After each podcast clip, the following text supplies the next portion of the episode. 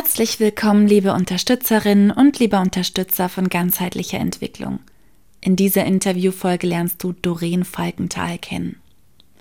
Wir haben uns über ihren Podcast Sozialberufen und Instagram gefunden. Doreen ist eine spannende Person, die sich intensiv damit auseinandersetzt, wie du deine Berufung gut leben kannst. Wenn du wie viele in helfenden Berufen auch dazu tendierst, dich selbst hin und wieder zu vergessen, dann kannst du dich von Doreen und ihren Ansätzen inspirieren lassen. Nach dem Intro geht's direkt los.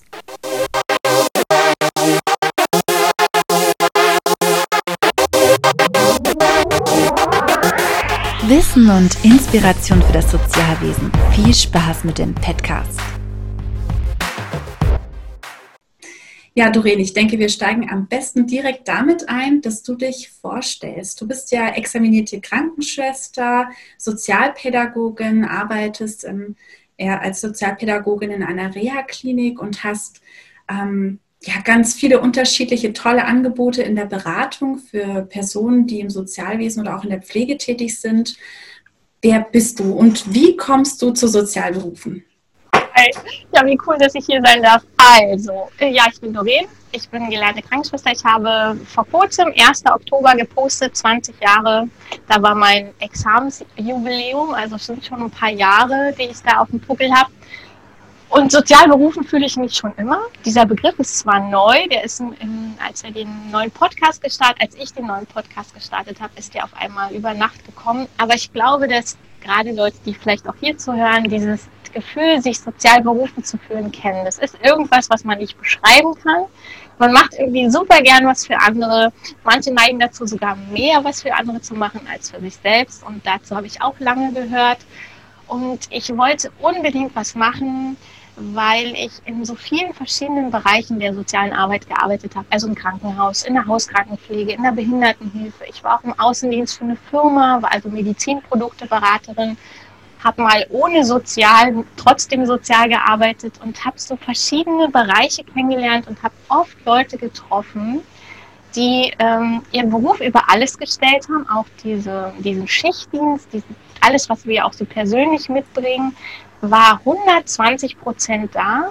Und viele von denen haben sich selbst dabei aber vergessen und auch das Privatleben oft hinten angestellt. Selbst kleine Kinder ähm, wurden dann mehr von der Oma betreut, weil wieder irgendwie jemand krank geworden ist und Schichten übernommen werden mussten. Und da habe ich gedacht, es muss doch eine Möglichkeit geben, Menschen, die sich sozial berufen fühlen, auch so zu unterstützen, dass sie diesen Job ähm, mit ihrer ganzen glücklichen Person üben, ausüben können. Nicht nur den Job, sondern auch ihre Privatpersonen sich um diese kümmern. Und Sozialberufen ist mein Angebot für alle, die sich so fühlen und auch merken, dass sie sich ein bisschen vergessen oder sich nicht immer in den Mittelpunkt ihres Lebens stellen. Da möchte ich Ihnen ganz viel Unterstützung, ähm, Hilfe bieten, um sich das zurückzuerobern. Wunderschön. Ganz toll, wie vielfältig du auch tätig gewesen bist oder auch jetzt noch bist. Und ich denke, gerade weil du ja aus der Basis kommst, aus der Mitte, sage ich mal, kannst du das so gut nachempfinden, wie dieser Weg ist, sozial berufen zu sein und wie schnell das auch passieren kann, sich selbst darüber zu vergessen. Du hast gerade auch gesagt, dir ist es selbst auch so ein bisschen so gegangen. Was war denn bei dir der Shift? Was hat dir denn geholfen, ähm, da mehr zu dir selbst zu kommen? Ähm, ich weiß nicht, ob ihr das kennt. Vielleicht kennt ihr Menschen, denen es auch so gegangen ist. Also mir hat tatsächlich ähm, das Stoppschild hieß bei mir Burnout. Und das war 2013.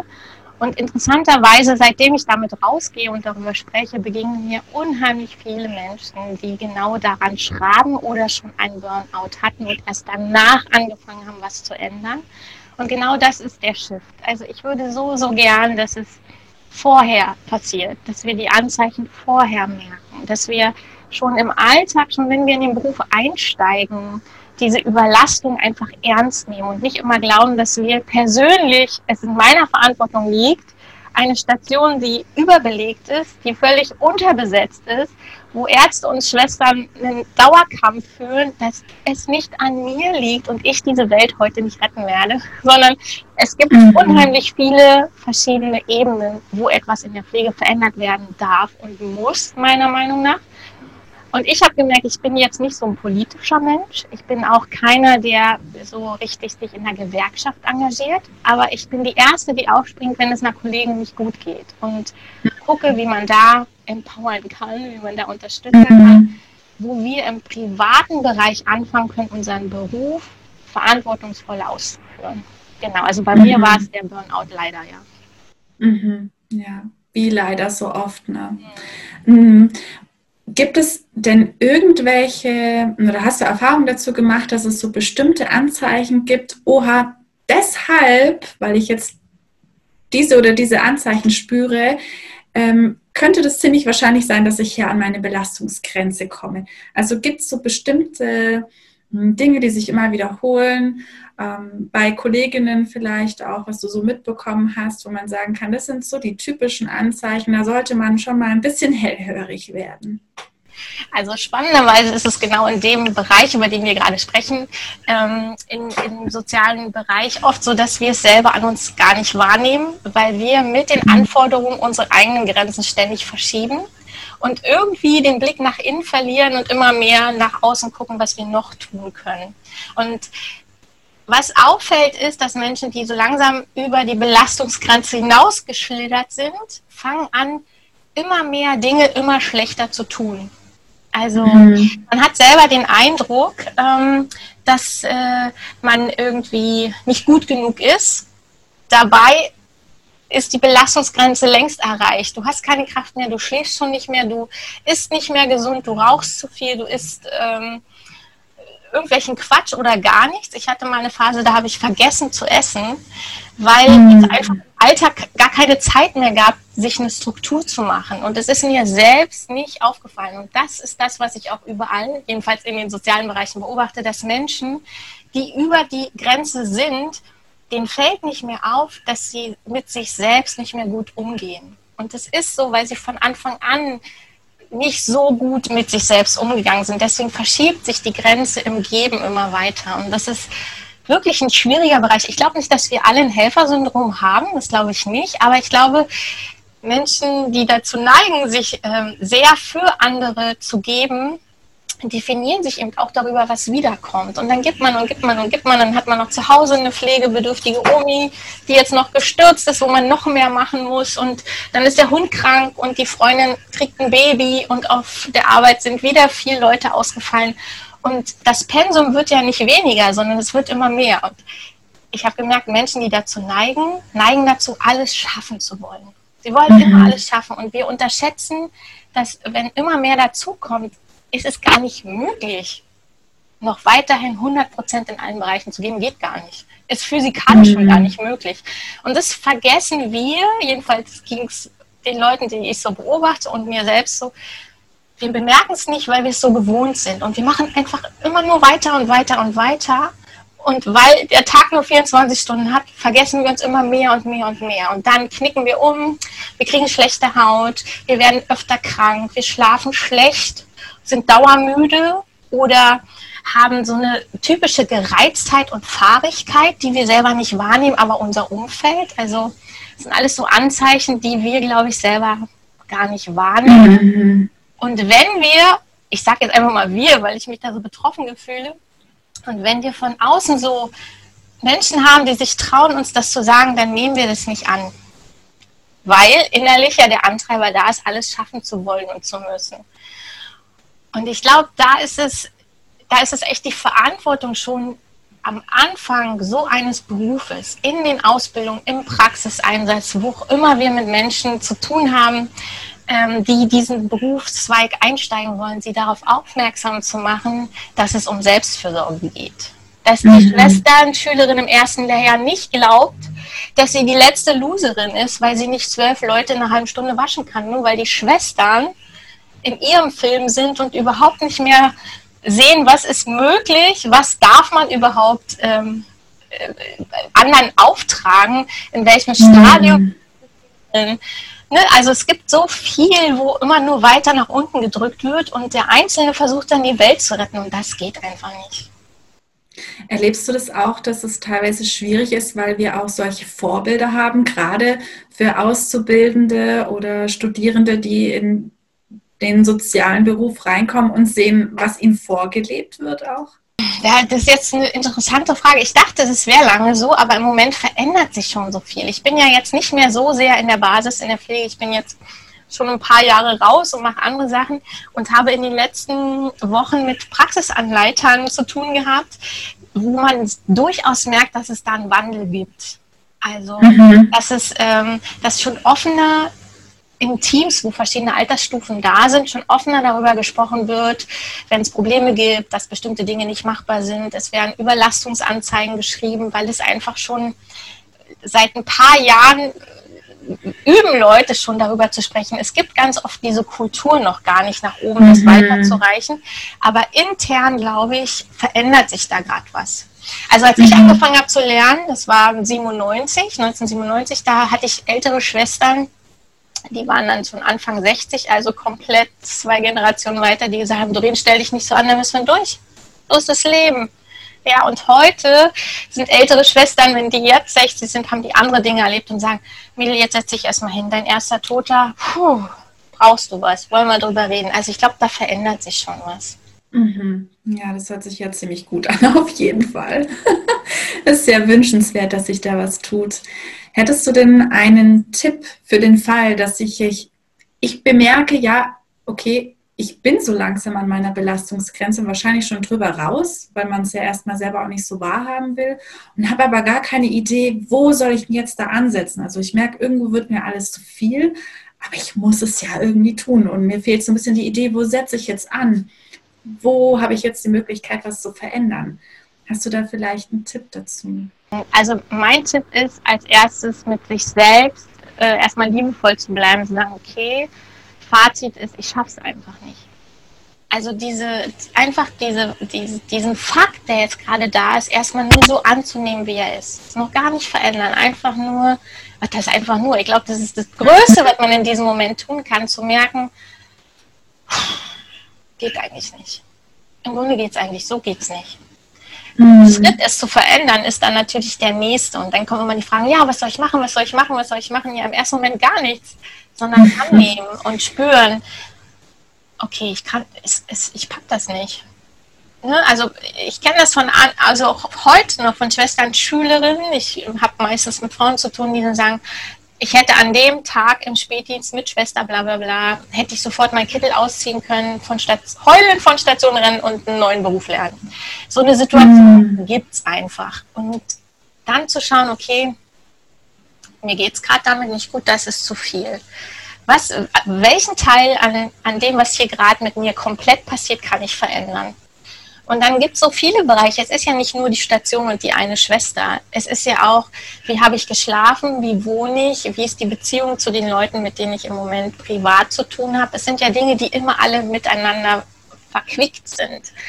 Mhm. Und, äh, wir neigen dazu, wenn wir sozial berufen sind, sind wir Krankenschwester durch und durch oder wir sind Altenpflegerin oder wir arbeiten im Hospiz und ähm, stellen die Dinge, die mit diesem Job zu tun haben, so in den Mittelpunkt, dass wir ganz oft gar nicht spüren, dass etwas in uns auch noch ein Bedürfnis hat. Ja? Und selbst wenn es nur darum geht, vielleicht mal zehn Minuten länger auf der Toilette zu bleiben, um vielleicht, ja, mhm. oder mal in Ruhe sein Tampon zu wechseln, ohne Angst zu haben, ach, ich stecke mir nur noch ein Stück Papier dazwischen, bis zum nächsten Dienst wird es noch, also bis zum Schichtende wird reichen, ich habe eigentlich keine Zeit. So eine Dinge passieren ja. Und das sind die kleinen Dinge, die, die dann den Unterschied machen. Wenn ich gemerkt habe, okay, mhm. so geht's nicht. Dann gibt es tausend Dinge, die man im Kleinen Stück für Stück ändern könnte aber mhm. dafür muss die Grundbasis stimmen, dass ich weiß, ich kann gar nicht alles machen und ich bin trotzdem okay. es ist unmöglich. Ja. Ich bin ja kein Roboter, ja. ja. Ich bin okay und irgendwas an der Situation ist zu viel. Ich kann vielleicht nicht alles ändern, aber ich habe einen Einfluss. Und jetzt muss man gucken, auf was habe ich einen Einfluss weil oft ist der, das heißt der Fehler, aber es ist dieses übliche Herangehen, man sieht diesen einen Auslöser, die Arbeit, den Arbeitgeber, den Job, die, Krank den Krankheitsstand und denkt, okay, daran kann ich nichts ändern. Ja, stimmt. Im ersten Moment kannst du da, im ersten Moment kannst du daran nichts ändern. Aber du kannst was daran ändern, wann du zur Arbeit gehst, ob du gestresst dahin kommst, ob du gut geschlafen hast, ob du satt bist, ob du irgendwas gemacht hast, was dir gut tut, um schon mal entspannter dahin zu kommen. Ja, das ist ja schon ein Weg, der schon eine ganze Menge verändert. Dann können mhm. wir so viele Dinge im Schritt zwei und drei tun. Wir können Kommunikationstechniken lernen. Ne? Also gerade auf eurer Plattform kann man ja später auch sich in bestimmten Bereichen auch weiterbilden, um zu gucken, was kann ich aktiv tun, um Dinge zu ändern. Aber im ersten Schritt geht es erstmal nur um dich. Ich finde es mhm. einfach so. Es geht nur um dich. Und ich glaube, das ist aber trotzdem das, was am schwersten fällt überhaupt auch mal so innezuhalten. Ja. Und das, was du gesagt hast, denke ich, ist auch was ganz Zentrales zu schauen, was kann ich verändern und was auch nicht verändern, weil mit der Hilflosigkeit oft ja dann dieses Gefühl entsteht, ich kann daran sowieso nichts tun. Und man neigt dann vielleicht auch dazu zu sagen, so ja, das ist halt der Arbeitgeber oder so. Und was ich dann halt auch leider hin und wieder erlebe, ist, dass die Menschen dann überlegen, okay, was kann ich denn stattdessen tun? Also dann auch so eine Flucht suchen oder Auswegsmöglichkeiten suchen. Wie komme ich aus der Situation raus? Ich muss was anderes arbeiten, ich kann das nicht mehr. Und ähm, das wäre quasi erstmal zu schauen, wenn wir denn wirklich sozial berufen sind, wie können wir in unserer sozialen Berufung bestehen, ohne jetzt was anderes machen zu müssen? Nur weil wir da vielleicht auch ja, an unsere eigenen Grenzen kommen. Eine ganz kurze Werbeunterbrechung. Es geht sofort weiter im Interview. Ich möchte dich einladen, dir einmal die Seite Innovation-IM-Power anzuschauen, denn da entsteht gerade ein Wissensnetzwerk. Ein Wissensnetzwerk für das Sozialwesen, das sowohl Expertinnen für Inhouse-Schulungen vermittelt, aber auch ganz viele tolle Online-Kurse gerade am Entstehen sind. Also die Idee ist im Aufbau. Es ist ein ganz tolles Vorhaben, das jetzt sicher die nächsten Monate und bestimmt auch Jahre noch weiter wachsen wird. Und gerade wenn du fachlich engagiert bist und interessiert bist, immer wieder neue Themen, ähm, dich damit auseinanderzusetzen, dann ist das bestimmt eine richtig tolle Seite für dich. Also innovation-empower.com und es geht weiter. Genau. Und das ist ähm, genau das, was ich auch versuche mit all dem, was ich so im Alltag äh, Sozialberufenen anbiete. Einerseits geht es natürlich darum, zu schauen, was brauche ich, wo sind meine Bedürfnisse. Und das sind, ist so eine Grundlagenarbeit, die im ersten Moment so einfach klingt und dennoch von vielen, vielen, gerade im sozialen Bereich, gar nicht gemacht worden ist. Vielleicht mhm. sogar noch nie, seit der Pubertät nicht, weil wir aus verschiedenen Dingen, die uns schon in der Jugend und Kindheit passiert sind, darauf getrimmt worden sind, einfach für andere zu machen. Und viele ziehen auch ihren Selbstwert daraus. Ist ja erstmal nichts mhm. Schlimmes, ist eben Teil der Geschichte. Aber das Problem daran ist, dass es auf Dauer immer von anderen abhängt, wie es mir geht. Und das ist so schade. Und da unterstütze ich super gern, dass ich das Stück für Stück verändern darf. Dass du irgendwann mhm. diesen Einfluss doch darauf hast, ähm, ob es dir gut geht oder nicht. Hat nicht so viel damit zu tun, ob dein Partner gut geschlafen hat oder ob deine Chefin gut drauf ist oder ob es regnet, sondern darauf, was willst du und von dem, was du willst, was kannst du dafür tun, dass ein Teil davon heute gut läuft. Ja, mhm. das ist, hat ganz viel mit Selbstverantwortung zu tun und auch mit einer Klarheit darüber, was brauche ich eigentlich. Also sind ja so die Kleinigkeiten, die wir alle so in unserem Leben erlebt haben, die uns zu dem machen, wer wir sind. Mhm. Mhm. Und dann ist es für jeden was anderes, wenn er merkt, es geht nicht, zu schauen, was sind meine Bedürfnisse? Worum geht es jetzt hier gerade? Ne? Geht es darum, mal Nein zu sagen? Geht es vielleicht wirklich darum, den Arbeitgeber zu wechseln, weil all das, was ich kann, kommt hier gar nicht zum Tragen. Die nutzen mich aus und das, was mir eigentlich wichtig ist an meiner Berufung, kann ich hier gar nicht leben. Oder geht es eher darum, zu zeigen, ich mache nicht alles mit, aber ich bin hier am richtigen Platz. Und wenn ich, wenn ich mich traue, mich so zu zeigen, auch mal mit einer Grenze, dann gebe ich ja auch meinem Umfeld die Chance, Grenzen zu setzen. Und dann können wir im Team eine ganz neue Offenheit und eine Verlässlichkeit ähm, erschaffen miteinander. Und dann den Mut zu haben, den Anfang zu machen, ist auch manchmal cool. Was ich erlebe, sind Schwestern, die unheimlich selbstbewusst rüberkommen, die Patienten gut anleiten, die die richtigen Slogans haben, die witzig sind, die sprühen vor Enthusiasmus, die haben die neuesten Handys, die schicksten Autos und dann triffst du die zu Hause und die sind fix und fertig, weil sie nicht wissen, was ihnen wichtig ist. Und die schminken sich nach der neuesten, ne, was sie, das Neueste, was sie mhm. kaufen nur die neuesten Klamotten, um dazu zu gehören, aber so, was sie wirklich wollen, wissen die gar nicht. Und das würde uns im ersten Moment gar nicht auffallen. Mhm. Dann kommen eben diese körperlichen Dinge, wie zum Beispiel umknicken. Ja Mhm. Das war bei mir der Klassiker. Wenn gar nichts mehr gilt, bin ich ganz oft umgeknickt. Das waren so meine kleinen Zeichen. Habe ich aber erst Jahre später verstanden.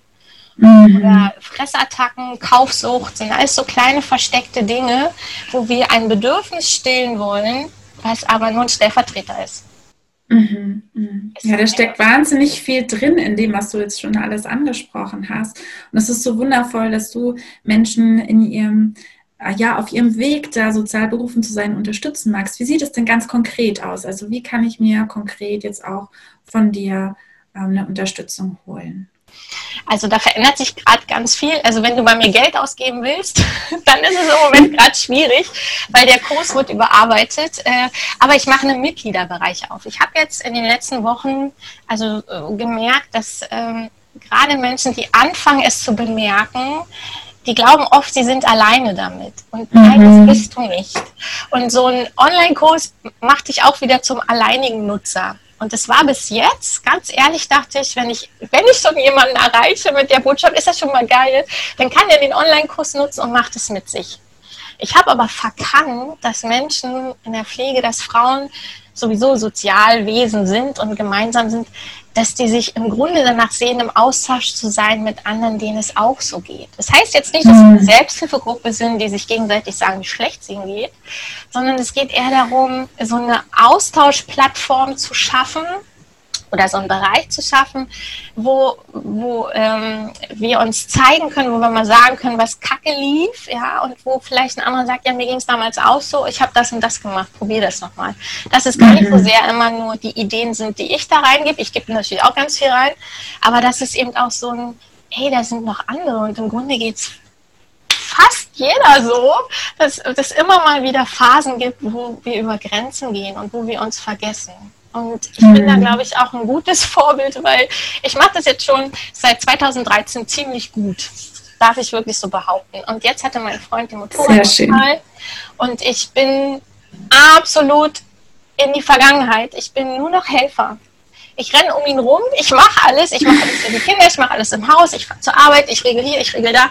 Und ich habe vor vier Tagen oder für eine Woche, habe ich da gesessen und habe gedacht, alter Schwede, Doreen, du machst genau das was du gar nicht mehr machen wolltest. Und hast es nicht mal gemerkt. Ich habe es nicht mhm. gemerkt. Ich bin da wieder mhm. reingerutscht. Und ich habe es gemerkt, weil ich mir ständig das Schienbein gestoßen habe. Das sind immer so mhm. Kleinigkeiten, ja. Und daran merke ich dann, dass, dass es wie so ein Buffer von außen ist. Doreen, du musst wieder auf dich achten. Und mhm. ähm, dann alles zu nehmen, was, was ich über Jahre gelernt und gelehrt habe, ist dann natürlich einfacher, wenn man schon mal den Weg gegangen ist. Aber ich glaube, davor sind wir alle nicht gefeit. Wir haben so ein paar Grunddinge auf der Festplatte und in stressigen mhm. Zeiten kommt das hoch, was ich am besten kann. Und ich kann am besten mhm. helfen, alles organisieren, mich um alles kümmern. Und ich kann am besten mich nicht um mich kümmern. Das ist einfach so. Und deswegen ist es so mhm. wichtig, es anders zu machen. Und dann wird es halt eine bewusste Arbeit und ähm, ja, Arbeit. Also es dauert eine Weile, bis es ein Selbstläufer wird. Ist leider so. Ja, es entsteht ja gerade dieses Wissensnetzwerk EM-Power und das ist auch was, was mir ganz wichtig ist. Also da gibt es auch eine Rubrik für Selbstfürsorge und zu jedem Kurs gibt es immer eine eigene Community. Das heißt, auch diese Community die besteht dann ähm, genau aus den Menschen, denen es ähnlich geht wie mir, die sich mit dem gleichen Thema gerade beschäftigen. Deswegen kann ich es total gut verstehen, was du gerade sagst, weil ich denke, das ist was, was ganz arg wertvoll ist. Und das ist auch so schön daran, wie du das Ganze angehst und wie du das machst, auch wie ehrlich du mit deinen eigenen hm, Dingen umgehst, ja, zu sagen, ach, ich habe auch mal wieder meine Themen und äh, rutsch selbst auch wieder da rein, weil ich denke, das ist auch was, was ähm, man ja nicht vergessen darf, es ist eine lebenslange Arbeit im Endeffekt. Ja? Also es ist, begleitet uns ähm, ja immer wieder, immer wieder und wir brauchen das auch, dass andere Menschen von außen da drauf schauen. Und umso schöner, dass es solche Menschen gibt wie dich, ähm, die uns Sozialberufene auch dabei unterstützen. Und dafür ganz vielen herzlichen Dank für dein Engagement. Ja, super. Was, was, ich weiß nicht, ob euch das auch so, dass denen das auch so geht, dieses Annehmen. Wir, also ich mache super viel für andere und ihr kennt es vielleicht, ihr kriegt dann Schokolade und ein Merci und ein Dankeschön und so. Ja, das nimmt man dann und geht dann wieder. Also ich war, glaube ich, fast vier Jahre, ich war mal in so einer Energiegruppe ähm, mit ganz vielen Frauen, noch älteren Frauen und ich habe ge geübt, Danke anzunehmen, Komplimente anzunehmen. Ich weiß nicht, ob das äh, andere nachvollziehen können, aber dieses immer machen, machen, machen und andere glücklich machen ist das eine. Aber denen auch die Chance zu geben, mal ein wertvolles Danke hier in dich hinein zu platzieren und das auch wirklich anzunehmen, ist dann auch nochmal ein extra Schritt. Ne? Und wie du gerade gesagt hast, danke, dass du, habe ich gerade gemerkt, so dieses, mach mich mal, es ist doch gut, ist alles, nein, es ist okay, na klar, ich mache das super gerne, schön, dass es dir aufgefallen ist, genau dafür mache ich Dankeschön. Ja, ich danke dir. Gibt es noch etwas, was du gerne den Hörerinnen und den Hörern des Podcasts mitgeben möchtest? Also, wenn dich das nicht zu sehr abschreckt, dann würde ich dir gerne sagen, dass du genau richtig bist, so wie du bist. Und auch wenn es dir gerade beschissen geht, dann ist es ein Teil des Lebens. Ja? Leben passiert immer jetzt, Leben ist immer genau das, was jetzt gerade da ist. Und es ist eine Chance, dich mit dir selbst zu beschäftigen. Und in guten Zeiten ist es oft so, dass wir uns mit äh, ziemlich wenig beschäftigen. Und in schlechten Zeiten suchen wir plötzlich nach ganz vielen Lösungen und vor allen Dingen schnellen Tipps. Und ein schneller Tipp ist, guck dir in die Augen jeden Morgen und sag, du bist okay, so wie du bist. Egal, ob du gerade Pickel hast oder dir ein Zahn abgebrochen ist oder was auch immer gerade nicht so gut läuft. Du bist, du bist der Mittelpunkt deiner Welt. Du bist okay. Und alles andere kommt danach. Genau. Wunderschön. Ganz vielen herzlichen Dank dir, Doreen. Ich freue mich, wenn in dieser Interviewfolge etwas für dich dabei war. Doreen hat auf ihrem Instagram-Account ganz viele tolle Zitate immer wieder und da möchte ich gerne eines davon rausgreifen als Zitat zum Ende. Man sieht nur mit dem Herzen gut. So ein schönes Zitat.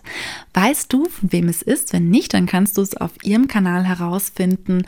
Und ich wünsche dir eine schöne Zeit bis zum 15 nächsten Monat. Da treffen wir uns zur nächsten Folge. Tschüss!